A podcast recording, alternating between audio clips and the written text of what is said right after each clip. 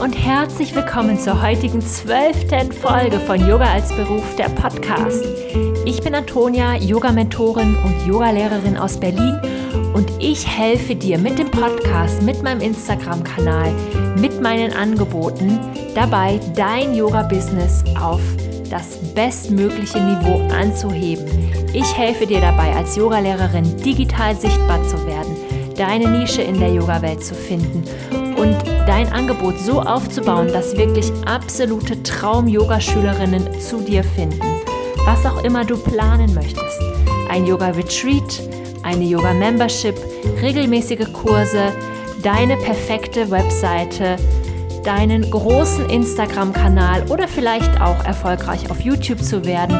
Ich unterstütze dich auf deinem Weg in deine Nische in der Yoga-Welt. Heute habe ich im Gespräch Julia Burget. Julia ist eine sehr, sehr erfolgreiche digitale Entrepreneurin, so würde ich sie auf jeden Fall nennen. Sie ist auch frisch gebackene Mama und wir sprechen heute darüber, wie sie online erfolgreich geworden ist und was ihre besten Tipps sind, um selber online, erfolgreich zu werden. Vielleicht hast du Julia online schon mal gesehen, denn sie hat, ähm, hat Online-Kurse im Angebot. Ich habe sie darüber kennengelernt, dass wir ihren Online-Kurs zu Pinterest gekauft haben. Sie hat aber auch noch andere Angebote, zum Beispiel einen Kurs darüber, wie man selber Online-Kurse startet. Wir sprechen über den Nutzen von Pinterest, wie man das für sich optimieren kann, Pinterest für Yogalehrerinnen, wie man Follower und Reichweite aufbaut, wie man zum Beispiel Rich Pins integriert und auch wie man Content, den man an anderer Stelle hat, zum Beispiel auf einem Blog oder auf Instagram, recycelt oder wiederverwendet, um auf anderen Plattformen wie Pinterest immer auch Inhalte zu haben. Okay, Hallo Julia, herzlich willkommen im Podcast Yoga als Beruf. Ähm, ich freue mich sehr, dass du heute da bist, um unsere ganzen Fragen zu Online-Marketing, Online-Business und Pinterest zu beantworten. Hallo Antonia, vielen Dank für die Einladung. ja, sehr gerne. Ich finde es so schön, dass es gleich geklappt hat. Äh, meine erste Frage ist immer, ähm, was hast du momentan so als kleines Ritual, was du irgendwie machst, was dir Wohlbefinden schafft? Uh, das ist eine schöne Frage. Gerade wenn wir uns ein Business aufbauen wollen, dann sind wir selbst ja auch der wichtigste Faktor. Es ist wichtig, dass es uns gut geht. Ähm, bei mir persönlich ist es tatsächlich, das hat sich verändert in den letzten Monaten. Ich habe vor zweieinhalb Monaten meine Tochter bekommen und ähm, seitdem hat sich der Alltag komplett auf den Kopf gedreht. Und ähm, mittlerweile sind es tatsächlich die Auszeiten mit ihr. Also mit ihr mal spazieren gehen und mich voll und ganz nur auf sie konzentrieren oder äh, mit ihr mal irgendwie was spielen. Also sie lernt natürlich gerade noch sehr, sehr viel. Sie, sie spielt noch nicht so wie ein dreijähriges Kind. Aber ähm, tatsächlich Zeit mit ihr zu verbringen und nebenbei nicht aufs Handy zu schauen, nichts nebenbei zu machen. Oh, schön. Ja, danke fürs Teilen. Ja, und nochmal herzlichen Glückwunsch zum Kind. Danke. Ähm, für die, die dich noch nicht so gut kennen, kannst du ein bisschen was über dich erzählen, auch über dein Business, deinen Weg in die Selbstständigkeit? Ja, gerne. Also ich bin, ähm, ich heiße Julia Burget, für alle, die es noch nicht gehört haben. Und ich habe, also ich berate im Endeffekt selbstständige und kleinere Unternehmen dabei, sich ein Online-Unternehmen aufzubauen. Also alles, was wirklich online betrifft, sprich Online-Produkte, Online-Reichweite aufbauen, online, ja, sich zu positionieren, all diese Themen. Und ähm, mache das Ganze seit 2018 hauptberuflich selbstständig. Ich habe aber ein paar Jahre vorher schon angefangen. Ähm, bei mir war das so, ich, ich hole jetzt einfach mal ein Stück weit aus. Du kannst mich gerne unterbrechen. ähm, mich hat es immer schon fasziniert, etwas Eigenes aufzubauen. Aber ich wusste nie so ganz, was das denn jetzt sein könnte, weil diese klassischen Startups, die wirklich Produkte produzieren, physische Produkte, die waren für mich immer so ein bisschen entfernt. Und dann kam es irgendwann, ähm, ich interessiere mich nebenbei sehr stark für gesunde Ernährung.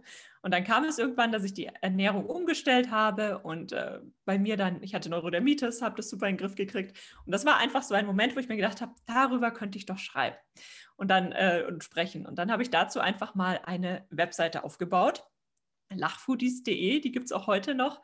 Und habe da, das war damals noch während des Studiums, also ich habe ursprünglich BWL im Bachelor und Master studiert, Ähm, habe da einfach meine Webseite aufgebaut und angefangen, ja, Blogbeiträge zu schreiben, Reichweite aufzubauen. Und das hat mir ziemlich viel Spaß gemacht. Und nach und nach habe ich verstanden, daraus kann man, also aus diesem bisherigen Hobby, kann ich tatsächlich auch mehr machen. Und dann habe ich eben angefangen, mich umzuschauen und habe ähm, ja erst mit Unternehmen kooperiert, also fremde Produkte beworben. Und nach und nach kamen dann die ersten eigenen digitalen Produkte dazu. Erst ein E-Book, dann ähm, der erste Online-Kurs, das war so Ende 2014, Anfang 2015. Und ja, der hat dann wirklich den Stein ins Rollen gebracht. Und dann kam eines zum anderen. Und ähm, ja, die, die Umsätze sind gestiegen. Irgendwann konnte ich mich damit dann tatsächlich auch selbstständig machen. Und ähm, das ist so der Weg, wie ich überhaupt in die Online-Business-Welt, sage ich mal, gekommen bin. Und gerade ähm, nach den ersten ein, zwei Jahren hat das angefangen, dass mich oft Fragen erreicht haben dann. Wie kannst du denn Online-Geld verdienen, wenn du, und das war gerade bei uns so ein Thema, wir hatten eine starke Webseite, aber zum Beispiel nie viele Instagram-Follower oder so etwas. Wie kann das denn funktionieren, obwohl du keine 100.000 Follower hast und ähnliches? Und so habe ich dann im Endeffekt die Seite juliaburgit.de gegründet, wo ich ähm, wirklich angefangen habe, all das weiterzugeben, was ich selbst gelernt habe, auf dem Weg eben in die Online-Business-Selbstständigkeit.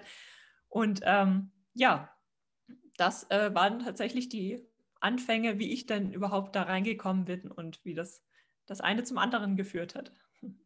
Ja, spannend. Danke fürs Teilen. Also ähm, das ist ja echt, das, ich finde das so ein interessanter Weg und dass ähm, viele, die echt so 2012, 13, 14 angefangen haben, mit Blogs angefangen, weil Bloggen war einfach damals so das Ding. Total, total. tatsächlich auch, auch gemacht, ähm, an und dazu mal. genau, und heute haben alle ein digitales Business, echt cool. Ähm, genau, könntest du denn kurz erläutern, aus welchen, ähm, also was alles heute Bestandteil deines Business ist? Wir verlinken also, dann übrigens auch alles in den Shownotes, also genau, keine Sorge, dass ihr hier was verpasst. Im Endeffekt sind es zwei Standbeine. Also ich habe juliaburgit.de, das ist auch das größere Standbein. Ähm, da geht es wirklich um das Thema Online-Unternehmen. Ähm, ich biete ab und zu eins zu eins Coaching an, aber hauptsächlich Online-Kurse.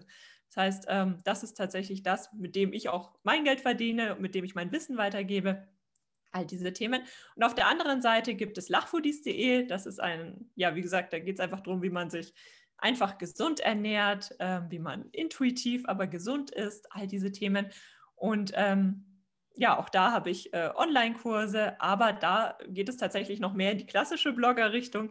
Da sind immer mal wieder Kooperationen mit Unternehmen dabei, Affiliate-Marketing. Ähm, wir haben auch Banner auf der Webseite. Ähm, also da geht es so ein bisschen mehr in die Richtung, dass wir auch die Produkte von anderen Unternehmen bewerben. Aber das sind im Großen und Ganzen so die zwei Standbeine, die natürlich dann unterschiedlich ausgeprägt sind, aber auf die ich mich konzentriere.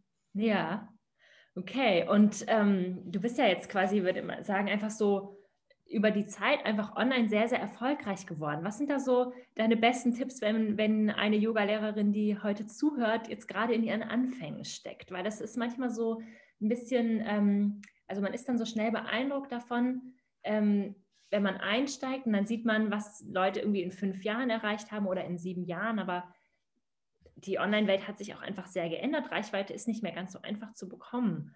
Ähm, ja, was sind da so deine, deine Tipps? Also tatsächlich ähm, hat sich vieles einfach verändert ähm, in, den, in den letzten Jahren.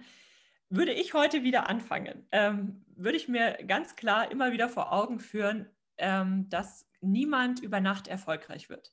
Wir hatten es ja vor dem Podcast schon kurz angesprochen. Es wirkt von außen manchmal so, als ob manche einfach einfach aus dem Nichts erfolgreich geworden sind, ähm, beziehungsweise als ob da gar nicht so viel Arbeit dahinter steckt, weil es ja jeder machen kann. Jeder kann sich online was aufbauen.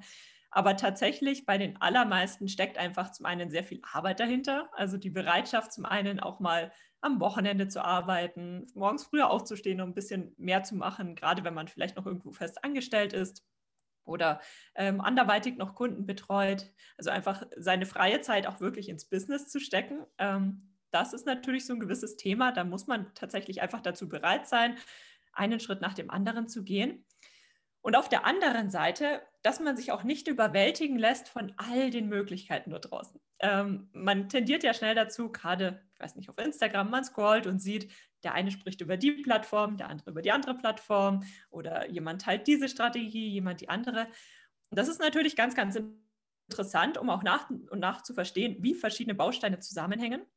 Aber im Endeffekt geht es dann darum, dass man für sich selbst sich überlegt, was möchte ich denn erreichen, welche Plattformen, welche Bausteine sind dafür wichtig? Und dass man seine eigene Strategie aufbaut und dass man die am Anfang auch noch relativ einfach hält. Man muss nicht auf allen Plattformen aktiv sein, man muss nicht ähm, alle Möglichkeiten, wie man sein Angebot verkauft, umsetzen, sondern es reicht total aus, wenn man sich da auf eines, einige wenige Aspekte konzentriert und man muss sich auch nicht dafür rechtfertigen, wenn man nicht alles macht, sondern dass man einfach da ein bisschen auch Scheuklappen aufsetzt und bei dem bleibt, was man tatsächlich selbst für richtig hält und wo man vielleicht auch selbst Erfolge sieht. Und dass man sich dann auch so ein bisschen abgrenzt und sich nicht zu sehr davon beeinflussen lässt, was alle anderen machen. Weil es passiert manchmal, dass man sieht, was alle anderen machen, dann versucht man da ein bisschen was zu machen, da ein bisschen was zu übernehmen. Und dann hat man keine wirklich solide Strategie, sondern macht eben alles ein bisschen kommt dann nicht wirklich voran und das ist natürlich dann sehr demotivierend. Ähm, und ja, das ist dann relativ schwierig, damit zu arbeiten. Also einfach nochmal kurz und knapp, einen Schritt nach dem anderen gehen, auch wirklich bereit sein, ein bisschen mehr zu machen, sich bewusst machen, dass man am Anfang ein bisschen mehr arbeiten muss und sich bewusst machen, dass man trotzdem nicht alles machen muss, sondern dass man sich einfach auf ein paar wenige Dinge erstmal konzentriert und sich damit etwas aufbaut. Ja, danke. Wow, das hast du echt einfach so gut auf den Punkt gebracht.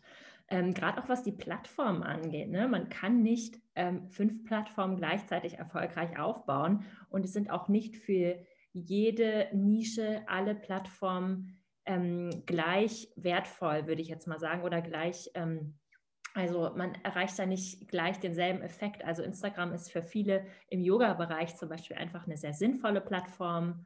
Ähm, genau, ihr habt ja am Anfang sehr viel mit Pinterest gemacht, oder? Ähm, auf beiden Plattformen tatsächlich, genau. Okay. beziehungsweise bei beiden Projekten. Genau, bei einem funktioniert es, also bei Pinterest muss man sich immer vor Augen führen, auch der, die Reichweite, die man sich aufbaut, ist natürlich eine andere, je nachdem, ob man sich auf den Food-Bereich konzentriert, in meinem Fall jetzt, oder Business-Bereich, oder ob man sich auf ähm, den Do-it-yourself-Bereich konzentriert oder darauf, wie man einen Garten schön gestaltet. Also ähm, äh, Pinterest war bei all unseren Projekten ähm, eine wichtige Plattform, aber ähm, genau, in unterschiedlicher Perspektive. Okay, okay, also kann man das nicht so pauschal sagen, für wen Pinterest gut geeignet ist? Achso, doch, das äh, tatsächlich schon wieder ein äh, ganzes Stück weit, aber natürlich die Erwartungshaltung an die Plattform. Das ist genauso wie mit Instagram. Äh, je nachdem, auf welches Thema man sich konzentriert, je nachdem, wie nischig man sich aufstellt, ist eben die Reichweite dann eine andere, die man erwarten kann. Mhm. Genau. Nee, Pinterest äh, eignet sich sehr, sehr gut für alle Themen, die wirklich den Endverbraucher ansprechen, sage ich mal. Ähm, also wo wirklich private Leute hingehen und irgendetwas erfahren möchten über bestimmte Themen. Wozu es sich nicht ganz so gut eignet, sind ähm, B2B, also Business-to-Business-Themen in der, für größere Unternehmen zum Beispiel. Mhm. Also ich habe zum Beispiel, ich arbeite viel mit selbstständigen und kleineren Unternehmen zusammen, da funktioniert das auch noch sehr gut, weil diese Einzelpersonen dort eben auch sehr viel recherchieren. Aber wenn es jetzt um die, ich weiß nicht, Produktionsplanung eines größeren Unternehmens geht oder sowas, das sind Themen, die dort natürlich nicht ganz so gut funktionieren. Ja, dann könnte man ja eigentlich sagen, die meisten Yoga-Lehrerinnen arbeiten ja quasi für Schülerinnen und das müsste ja dann wahrscheinlich wunderbar funktionieren. Und man hat ja auch immer noch diesen wunderbaren Fotocontent. Also ich finde Yoga einfach unfassbar dankbar fürs Online-Business, weil der Fotocontent gleich immer so ansprechend ist. Total. Bitte, wie ich es einschätzen würde. Ja, ja, äh, kann ich total nachvollziehen, was du sagst. Ich selbst finde es ja immer faszinierend. Ich bin nicht ganz so beweglich. Diese tollen äh, Yoga-Übungen äh, ja, auch, auch als Video dann äh, zu sehen. Das ist immer sehr, sehr beeindruckend. Also tatsächlich kann man zum Thema Yoga auf Pinterest, äh, kann man sich sehr, sehr gut positionieren. Jetzt hast du gesagt, ähm, die meisten arbeiten für ihre Schülerinnen. Ja, Wie genau. Also man arbeitet ja nicht Business to Business, sondern Business to Customer würde man das dann Ach so, nennen. Ja. In der ja. Yoga-Sprache nicht so ausgedrückt wird, aber das wäre das, glaube ich. Genau. Ja, das funktioniert sehr gut, weil die ähm, Privatpersonen, sage ich immer gerne, der Endverbraucher recherchiert auf Pinterest auch nach ähm, Yoga-Plänen oder nach Yoga- ähm, nach wie kann ich das und das erreichen mit Yoga. Und dann hat man natürlich äh, als Business, als Yoga-Business an sich nur noch die Aufgabe, seine Inhalte genau dort zu platzieren, wo die eigene Zielgruppe danach sucht. Das heißt, mhm. wenn die Leute Yoga-Pläne relativ stark ähm, suchen, dass man sich dann überlegt, vielleicht kann ich ja damit irgendwie kostenlos schon mal etwas anbieten und die Leute darüber dann abholen und zu meinem Angebot begleiten. Hm, ja, das macht Sinn. Und ähm, wenn man jetzt äh, noch kein Pinterest hat oder das bislang so als Privatperson einfach mal genutzt hat wie eine Suchmaschine, ähm, wie kann man dann einsteigen auf Pinterest? Wie, wie würdest du das machen? Ähm, Pinterest ist tatsächlich eine Plattform, um sich Reichweite für die eigenen Inhalte aufzubauen, für den eigenen Content. Und das funktioniert am allerbesten, wenn man tatsächlich eine Webseite hat, auf der man vielleicht ab und zu mal in, auf zum Beispiel einem Blog Tipps weitergibt oder Übungen weitergibt. Ähm, es geht auch mit ähm, YouTube-Kanälen oder auch tatsächlich Instagram. Man kann auch seine Instagram-Inhalte auf Pinterest promoten. Vielleicht sprechen wir nachher nochmal drüber, was man ja, an dieser Stelle nochmal ins Detail gehen muss. genau, aber an sich ähm, braucht man also einfach Content. Und diesen Content, den kann man auf Pinterest verbreiten und sich damit eben sehr gut Reichweite aufbauen. Und was man dafür einfach verstehen muss, ist, auf Pinterest findet man nur Inhalte, die irgendein Nutzer mal auf Pinterest gepinnt hat. Also Pinterest ist anders wie Google. Google durchsucht ja mehr oder weniger ähm, alles im Internet und indexiert diese Inhalte und man kann alles dann bei Google finden. Und bei Pinterest ist eben noch diese Hürde, irgendein Nutzer muss mal gesagt haben, das ist so interessant, das ähm, pinne ich auf Pinterest.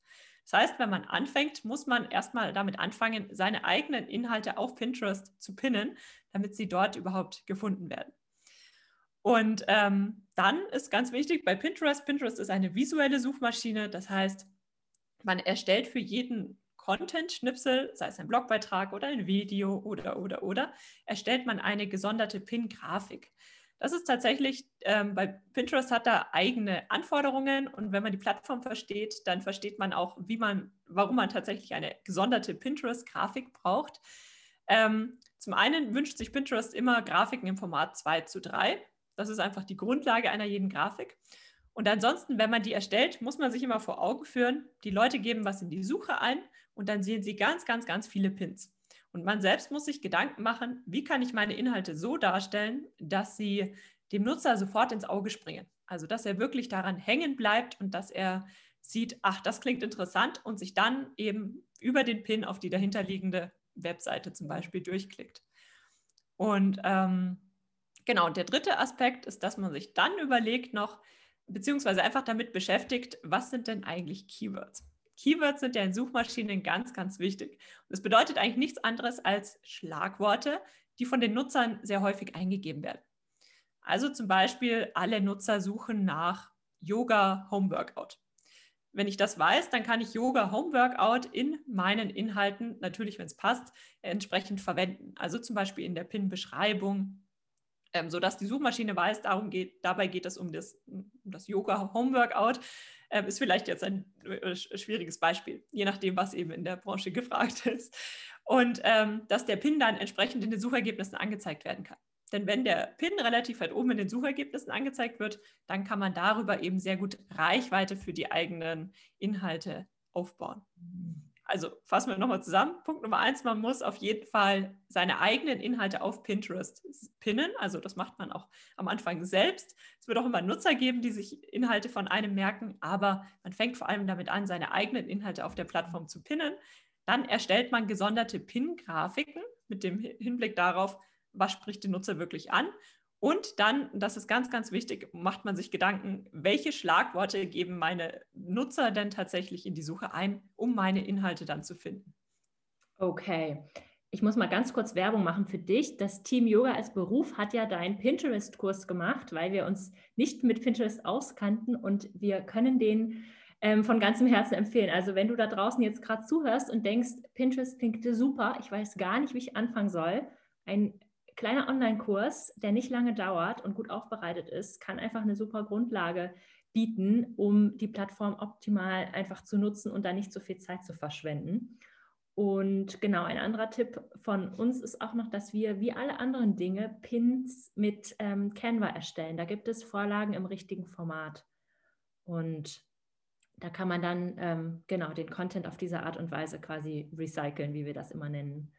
Da würde ich auch gleich mal zur nächsten Frage kommen. Ähm, wie bringe ich denn, wenn jetzt, sagen wir mal, Instagram ist mein Hauptkanal, wie bringe ich denn meine Inhalte dann zu Pinterest?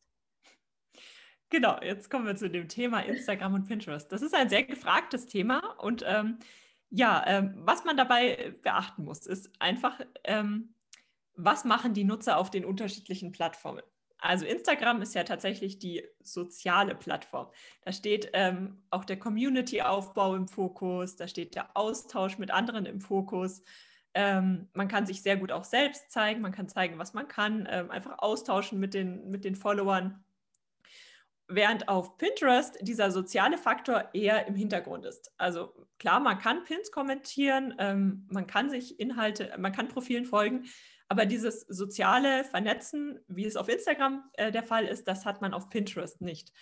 Auf Pinterest sind die Leute vor allem unterwegs, weil sie wirklich etwas suchen, sei es Inspiration, Hilfestellungen, was auch immer. Sie haben eine konkrete Idee, suchen etwas, recherchieren etwas, wollen Inhalte finden. Also der soziale Faktor ist auf Pinterest nicht ganz so stark vorhanden. Und diesen Unterschied muss man zuallererst einmal verstehen, ähm, wenn man diese beiden Plattformen erfolgreich nutzen möchte dass man sich überlegt, ähm, macht das überhaupt Sinn, dass ich beides verwende? Wie möchte ich äh, beides verwenden? Ähm, genau, das erstmal als, als Grundlage, weil ähm, wenn man dann einfach nur die Inhalte von Instagram alle rüberschiebt auf Pinterest, dann ist das oft nicht ganz so erfolgreich, weil man eben auf Instagram auch immer mal wieder Inhalte teilt, die eben diesen sozialen Charakter fördern.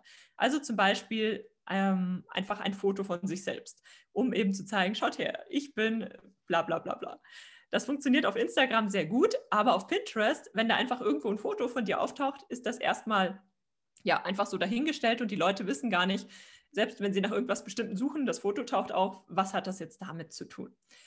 Aber gerade beim Thema Yoga äh, habt ihr ja den großen Vorteil, dass ihr zum Beispiel, wenn ihr eine bestimmte Yoga-Pose einnimmt oder wenn ihr in einem Video eine bestimmte Yoga-Ablauf, ähm, nennt sich das vermutlich, yeah. ein Ablauf an verschiedenen Übungen äh, zeigt, dass man damit eben, dass ihr damit schon sehr viel ausdrückt. Also ihr müsst nicht gar nicht mehr groß Text dazu schreiben oder anderweitig erklären, was ihr denn da macht. Das Bild alleine ist an sich schon sehr aussagekräftig. Und gerade bei diesen Inhalten, die kann man sehr gut einfach auf Pinterest teilen. Also man kann das Bild auch bei Pinterest hochladen und mit der URL einfach auf das eigene Pinterest-Profil verlinken. Ähm, das an sich grundsätzlich funktioniert, auch je nach Branche mal besser, mal weniger gut. Und dann kann man sich über Pinterest Reichweite für Instagram aufbauen. Aber wenn man das dann noch gezielter nutzen möchte und ähm, das Thema Reichweitenaufbau ähm, wirklich gezielt angehen möchte, dann erstellt man tatsächlich nochmal gesonderte Pin-Grafiken. Da kann man tatsächlich die Inhalte, zum Beispiel die Grafiken oder die Fotos verwenden, die man auch auf Instagram verwendet, aber die eben ein bisschen Pinterest-freundlicher, sage ich mal, aufbereiten. Und ähm, sich darüber Reichweite aufbauen. Genau. Aber grundsätzlich muss man sich natürlich Gedanken machen, ähm, was ist mein stärkster Kanal? Also wo promote ich zum Beispiel mein Angebot, wo promote ich meine Kurse? Ist das wirklich Instagram oder ist das vielleicht auch die eigene Webseite, wo ich dann auf den eigenen Online-Kurs zum Beispiel hinweise? Und macht es dann vielleicht nicht sogar mehr Sinn, wenn ich die Reichweite für meine Webseite aufbaue? Ja, zu dem Thema, weil Webseite ist was, was, was momentan sehr heißes Thema ist in der Community. Ähm, wie funktioniert das denn? Also ich würde dann ein, ich kann ein Pin machen wenn ich ein was Neues auf der Webseite habe, einen neuen Beitrag zum Beispiel. dann kann man kann, machen. Man kann tatsächlich, also man kann, man teilt Inhalte auf Pinterest einmal, dann ist es ein neuer Inhalt, aber man kann dann auch immer und immer wieder hingehen und Inhalte erneut teilen. Also ich habe zum Beispiel Blogbeitrag A, den teile ich einmal im Januar und dann teile ich ihn nochmal im März und dann nochmal im Mai.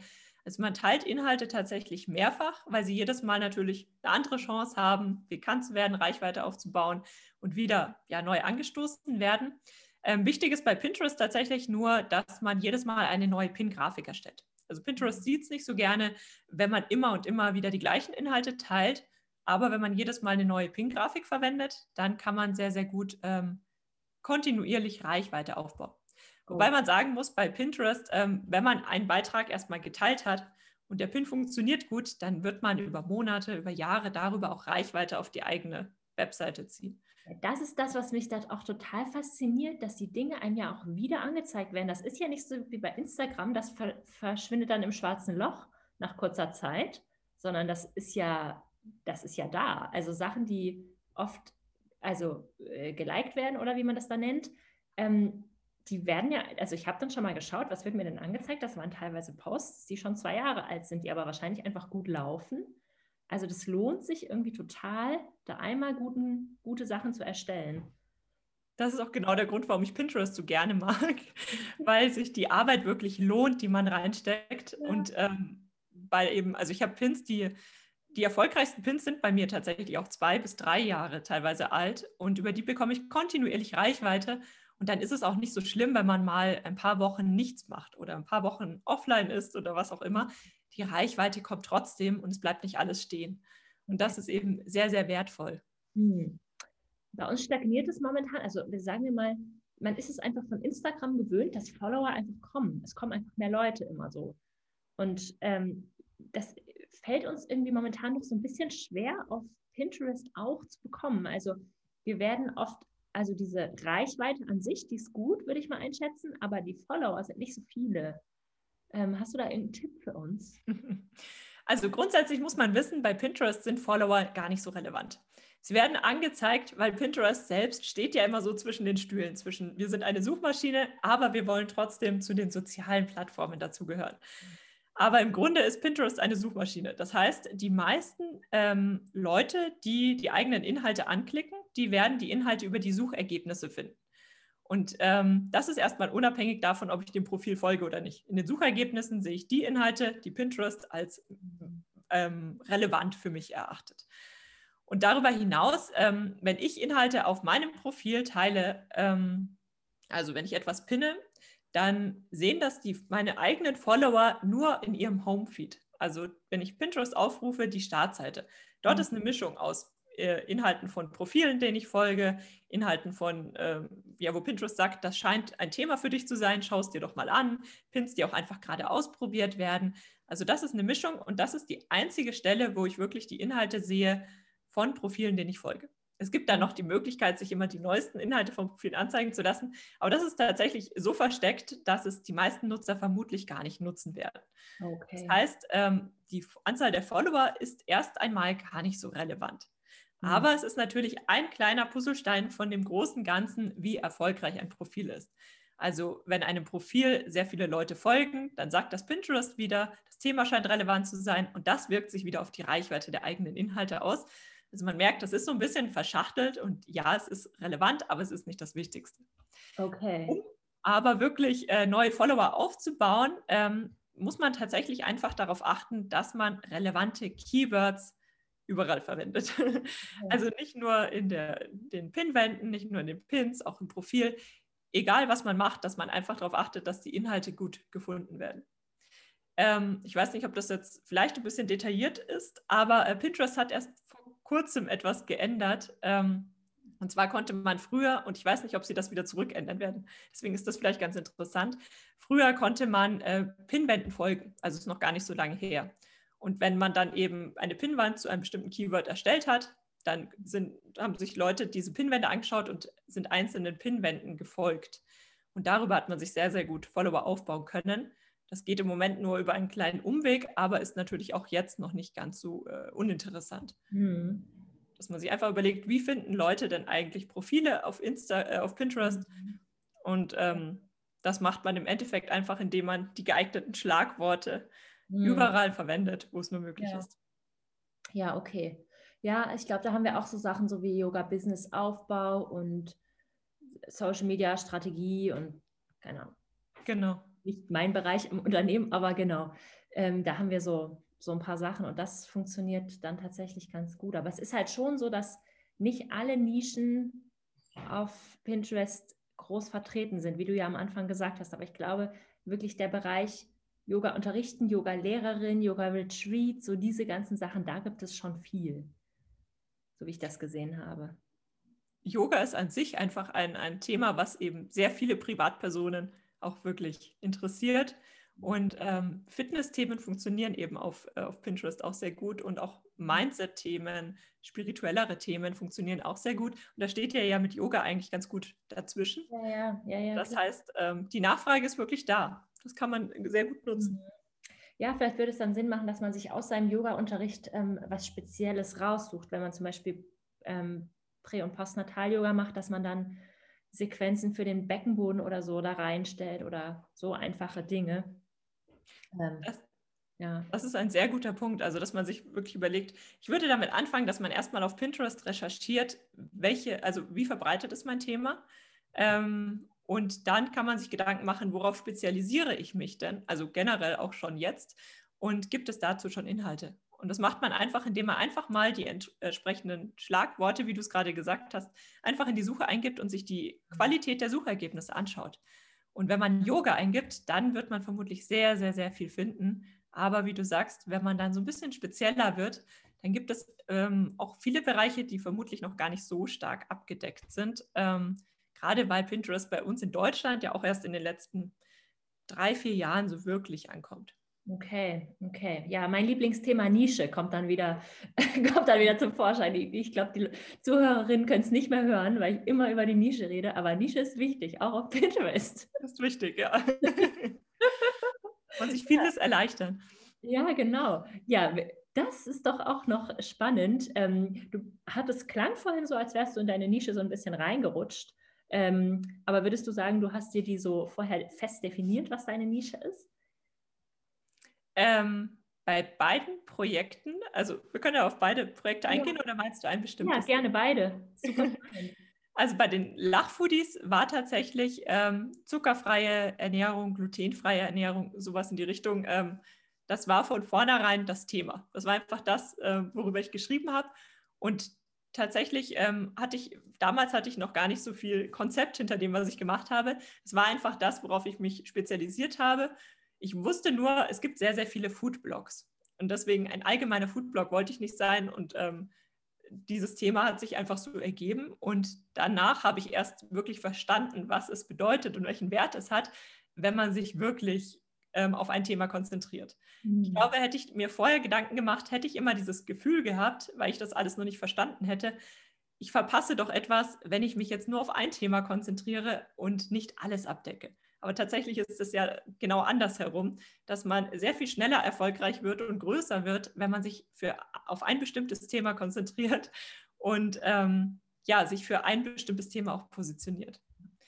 Und auf der, äh, bei dem anderen Blog war ich dann, oder anderen Projekt war ich dann schon sehr viel äh, strategischer dabei und habe mir auch wirklich Gedanken gemacht, weil da war ja wirklich der Business-Gedanke äh, dann im Hintergrund ähm, auf wen möchte ich mich konzentrieren und was sind die Themen, auf die ich mich konzentrieren möchte. Das war in dem Fall jetzt vor allem Frauen, ähm, weil eben in, dem Online, in der Online-Marketing-Welt, zumindest damals, waren sehr, sehr viele Männer, die immer so ganz äh, macho-mäßig aufgetreten sind. Und ich habe einfach gemerkt, viele Frauen schreckt das ab, ähm, sich online etwas aufzubauen. Dabei profitieren ja gerade Frauen, die vielleicht auch eine eigene Familie haben und einfach nicht in dieses 9-to-5-Arbeitsmodell reinpassen von diesem Online-Business.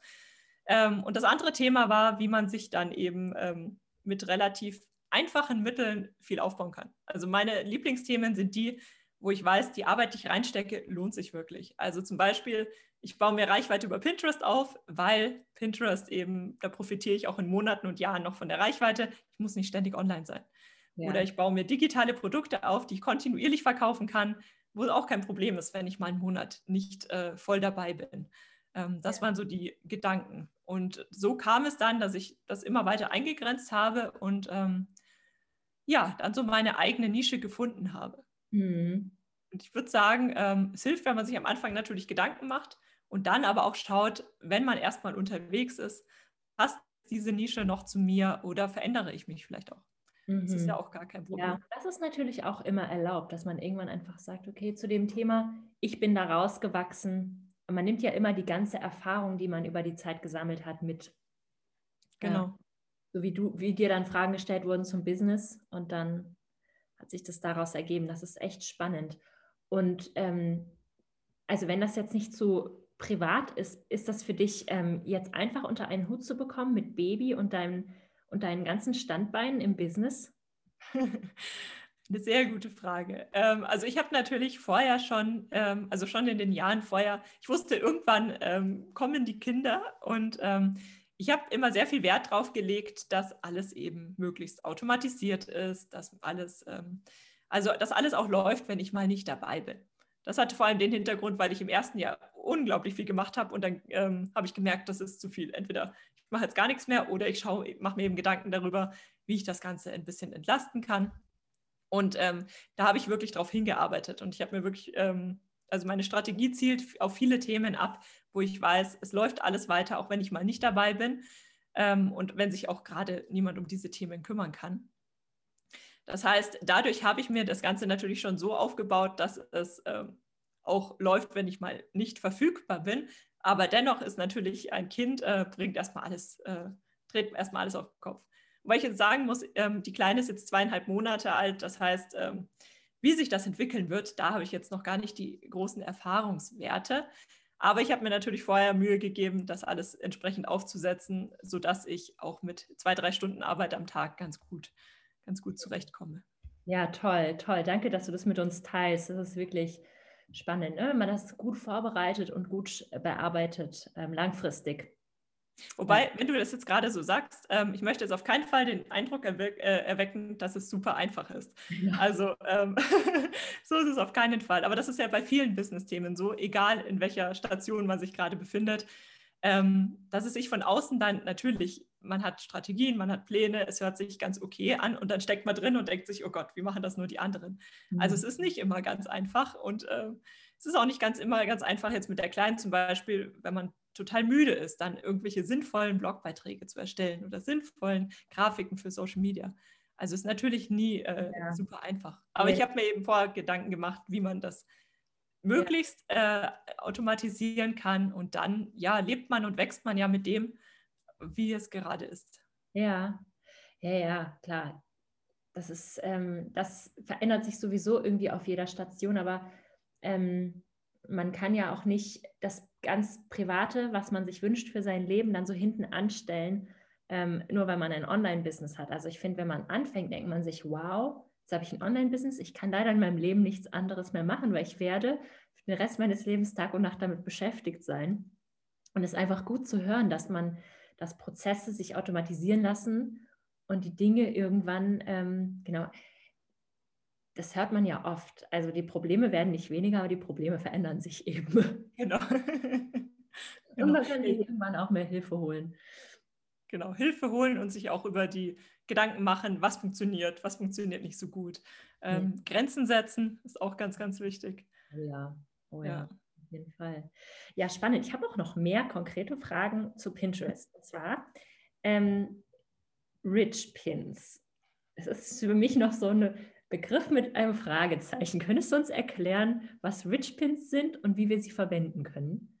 Ja, Rich Pins, die hören sich wahnsinnig kompliziert an, aber eigentlich ist es ganz einfach. Und zwar sind Rich Pins einfach nur Pins, wo Pinterest hingeht und auf der dahinterliegenden Webseite sich anschaut, welche Metadaten gibt es denn dort.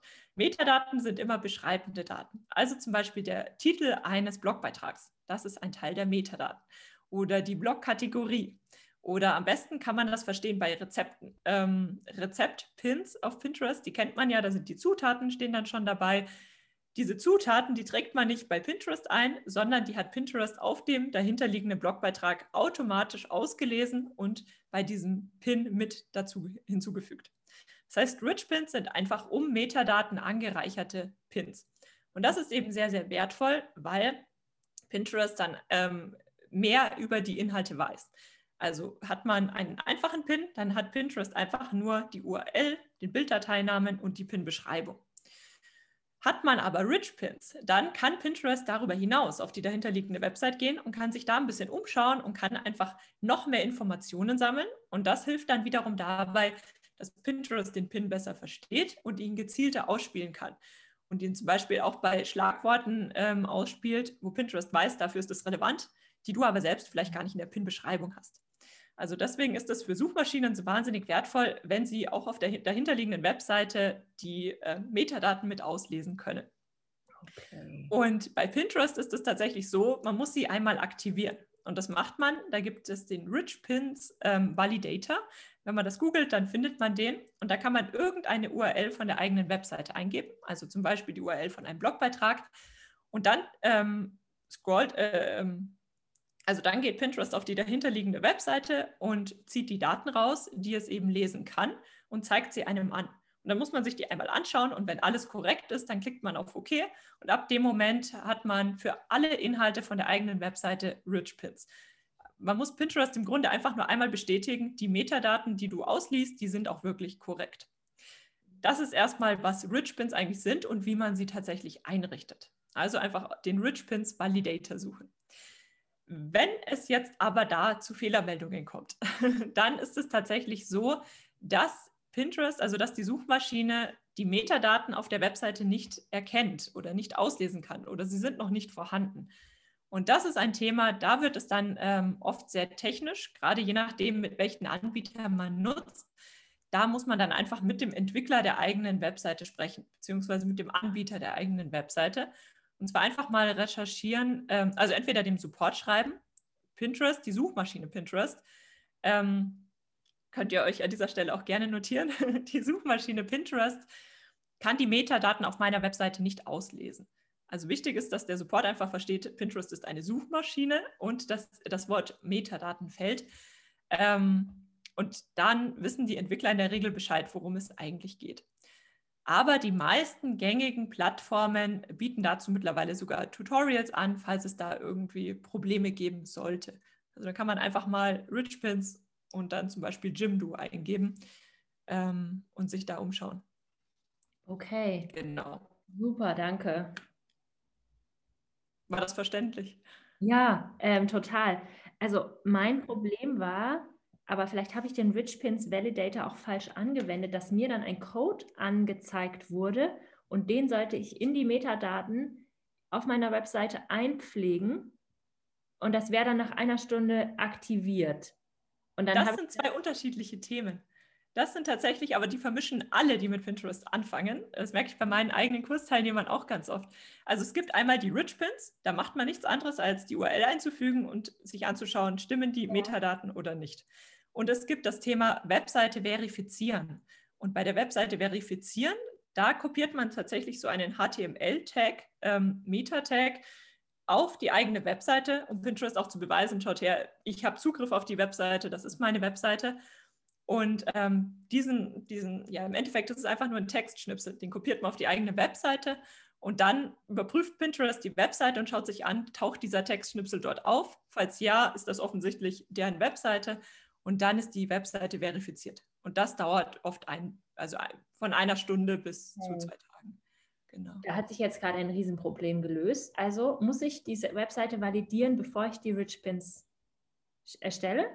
Das ist tatsächlich unabhängig voneinander. Also man kann irgendwelche Webseiten verifizieren. Ich könnte auch hingehen und deine Webseite verifizieren im Grunde. Also ich ähm, sage einfach nur einmal die URL ein und schaue mir die Metadaten an und bestätige, wenn alles okay ist. Das kann man für jede Webseite tatsächlich machen. Das könntet ihr auch für meine Webseite zum Beispiel machen. Und das andere Thema ist, ich möchte für mein Profil tatsächlich die Webseite verifizieren. Also Pinterest bestätigen, das ist meine Webseite. Das ist ganz mhm. wichtig, damit Pinterest sieht, ähm, Inhalte, die von dieser Webseite kommen, sind dann auch vertrauenswürdig und das wirkt sich wiederum positiv auf die Reichweite aus. Deswegen ist es hilfreich, wenn man seine Webseite verifiziert. Genau. Aber das sind eben sehr ähnliche Begriffe, deswegen ja, ähm, ja, okay. man die leicht. Also ich hoffe, das war jetzt für alle Zuhörerinnen da draußen nicht zu tacky und kompliziert, aber wenn ihr damit anfangt, dann werdet ihr irgendwann an diesen Punkt kommen, wo ihr euch auch fragt, okay, wie mache ich das jetzt hier eigentlich? Weil meine Designerin hat immer gesagt, sei vorsichtig, was du am Code veränderst. Und ich habe dann immer fleißig da CSS was eingefügt und daraufhin hat nichts mehr funktioniert. Dann dachte ich, okay, das kann nicht der richtige Ort sein, wo ich den Pinterest-Code einfügen kann. Ähm, da noch ein kleiner Tipp, ja. ähm, wo man diesen Code einfügt vielleicht. Da kann man auch einfach googeln, Header und dann den Webseitenanbieter. Ähm, also zum Beispiel Header Jimdo oder auch ähm, ähm, Also wenn man werden zum Beispiel auch für Google verifiziert oder für andere Anbieter, ähm, das funktioniert ja immer gleich. Dann einfach Website verifizieren, Header und dann eben den Anbieter googeln. Genau, da haben viele wirklich Tutorials dazu, wo der Bereich ist, weil der mittlerweile eben gesondert ausgeschrieben ist, weil man den sehr häufig braucht. Auch wenn man zum Beispiel äh, den Facebook-Pixel installiert. Das ist immer der gleiche Bereich, wo man diesen Schnipselcode dann tatsächlich einfügt. Okay, okay, danke. Das ist ein mega guter Insight. Ähm, das werde ich nachher gleich mal machen.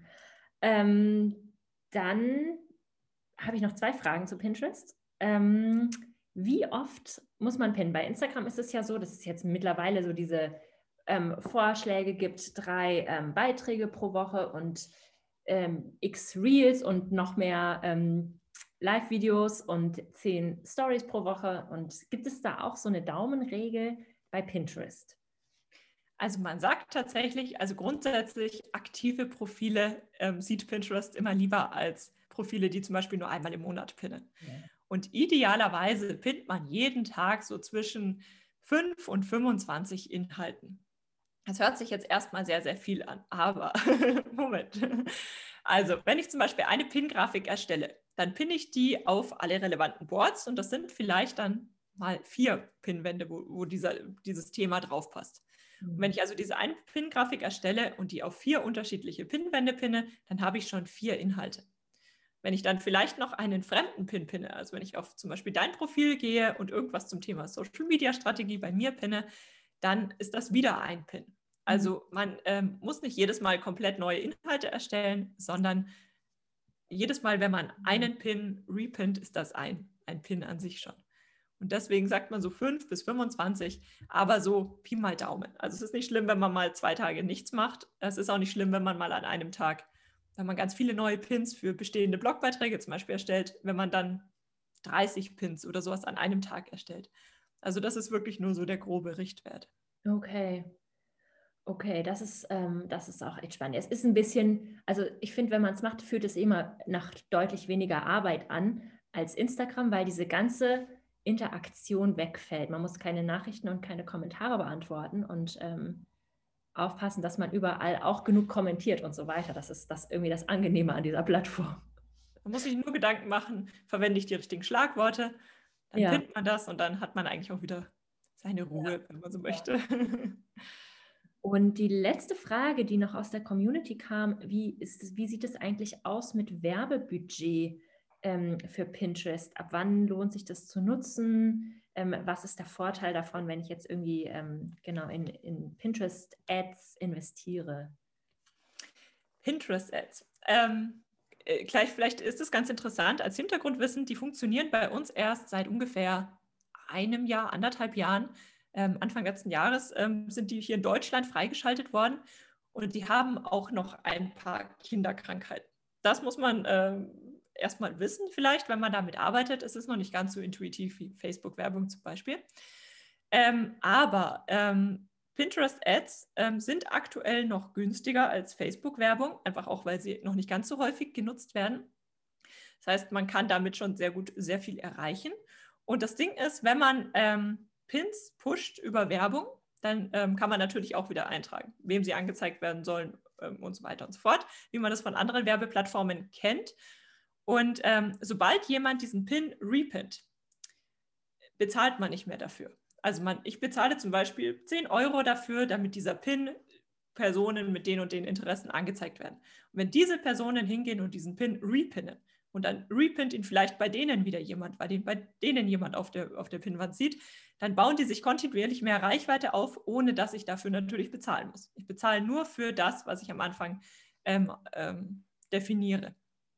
Und das ist an sich sehr, sehr wertvoll, weil man darüber eben ähm, sehr viel mehr Reichweite bekommt, in den meisten Fällen, als man tatsächlich, ähm, wofür man tatsächlich bezahlt hat. Also das sind so die, die Hintergedanken bei Pinterest-Werbung. Ähm, und deswegen kann es sich schon sehr, sehr früh lohnen, dass man gezielt einzelne Pins ähm, ja, via bezahlter Reichweite eben so ein bisschen pusht. Seien es auch nur ein paar Euro am Tag ähm, und vielleicht nur gesonderte Inhalte. Und dass man da einfach mal schaut, ähm, wie funktioniert das Ganze. Ich persönlich würde tatsächlich damit anfangen, Pinterest erstmal grundsätzlich zu verstehen, weil die Pins, die dann über die Pinterest-Werbeanzeigen sehr gut funktionieren und auch nicht ganz so teuer sind, sind die Pins, die natürlich auch organisch sehr gut funktionieren, aus dem Grund, äh, was ich gerade beschrieben habe.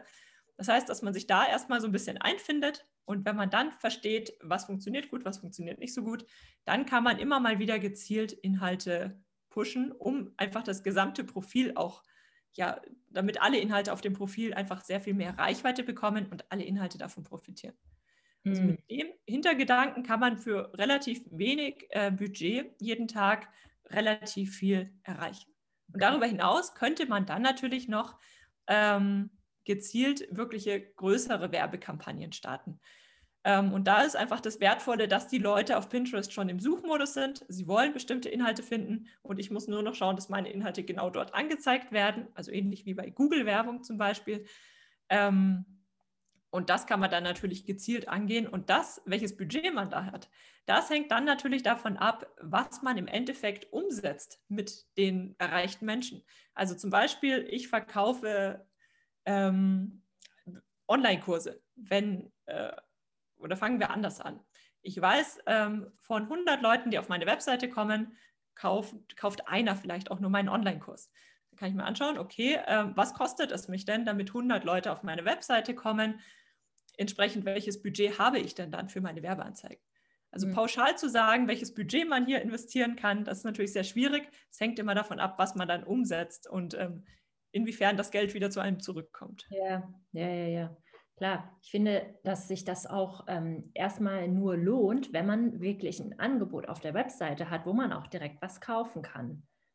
Ähm, weil ob sich das jetzt, ob sich jetzt Werbebudget für eine Newsletter-Anmeldung lohnt, das wage ich jetzt erstmal so zu bezweifeln, weil also die Rate für die Umsetzung, die ist dann doch ähm, relativ groß. Also ja, das muss man sich vielleicht vorher überlegen, ähm, wofür man das wirklich möchte. Halt einfach nur für mehr Aufmerksamkeit.